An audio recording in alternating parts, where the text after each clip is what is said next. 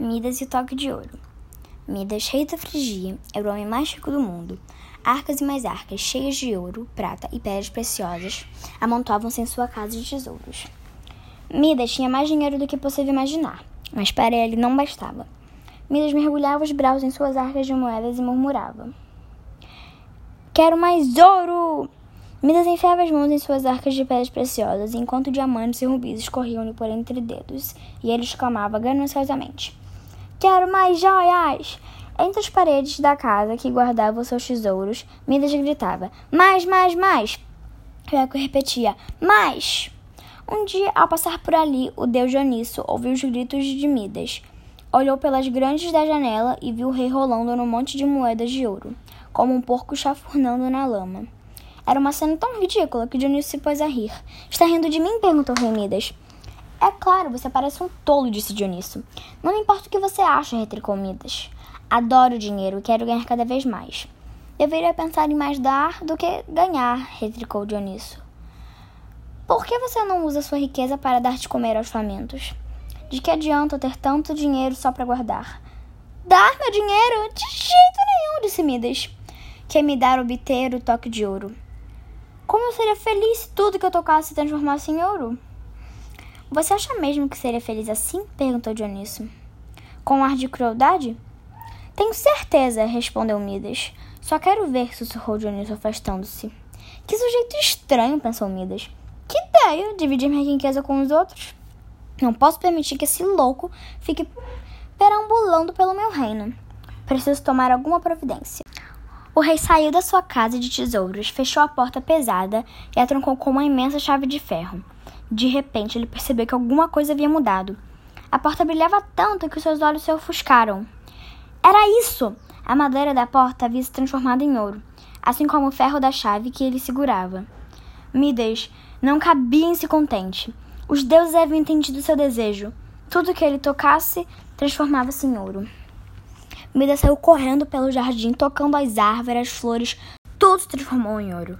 Também se transformaram em ouro a água do laguinho, os sapos, as flores e folhas das niféias, e os peixes, a grama, sob os pés de Midas, também se transformou em ouro. Midas estava tão feliz que nem notou as outras mudanças em seu jardim. As flores de ouro já não lhe chamavam perfume. O farfalhar das folhas ao vento era agora um barulho alto, um terrível retinir de metal. Os peixes não chapinhavam na água, os sapos não cachoavam e as folhas da grama cortavam os, os calcanhares de Midas, como lâminas afiadas. O jardim, antes muito colorido, agora era todo amarelo, cor de ouro. Midas correu até o palácio e ordenou aos criados que preparassem uma refeição sem igual para comemorar a sorte e convidou toda a família e amigos para participar da festa. O banquete foi servido composto por iguarias finas e vinhos raros. Num gesto largo, Midas entre entregue sua taça para brindar. Imediatamente ela se transformou em ouro. Houve uma exclamação de espanto. Um brinde ao rei mais rico da terra, que se tornará cada dia mais rico, Midas declarou. Ao rei, responderam os presentes. E todos beberam, menos Mida, pois o vinho se transformou em frio ouro assim que tocou seus lábios.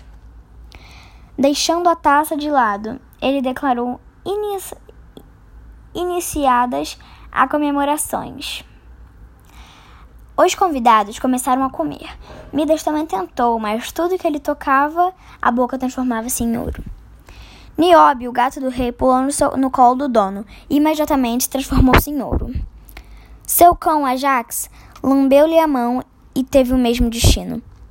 Então Midas compreendeu tudo era uma expressão de pavor, instalou-se em, em seu rosto. Os convidados o fitavam sem saber o que fazer.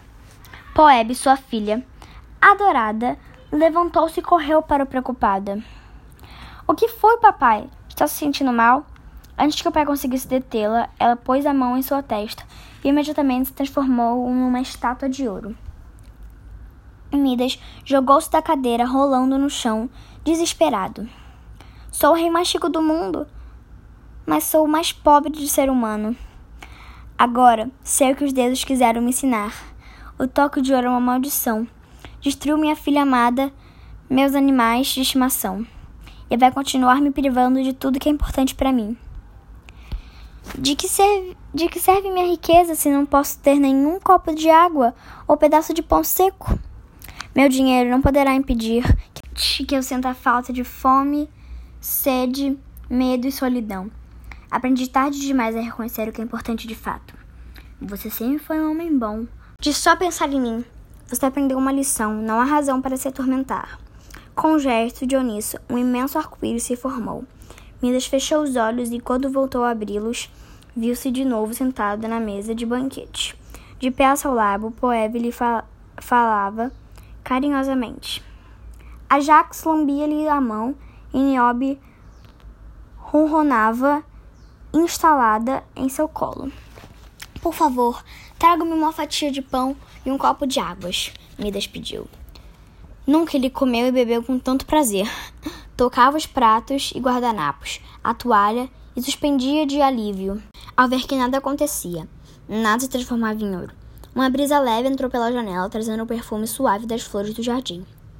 O toque de ouro acabara-se para sempre. Abram as portas do meu palácio e convide todos os habitantes do reino para participar desse banquete. Midas ordenou a partir daquele dia. Midas passou a partilhar as suas riquezas com quem precisava. Deixou de ser o rei mais rico do mundo, mas certamente tornou-se o mais querido.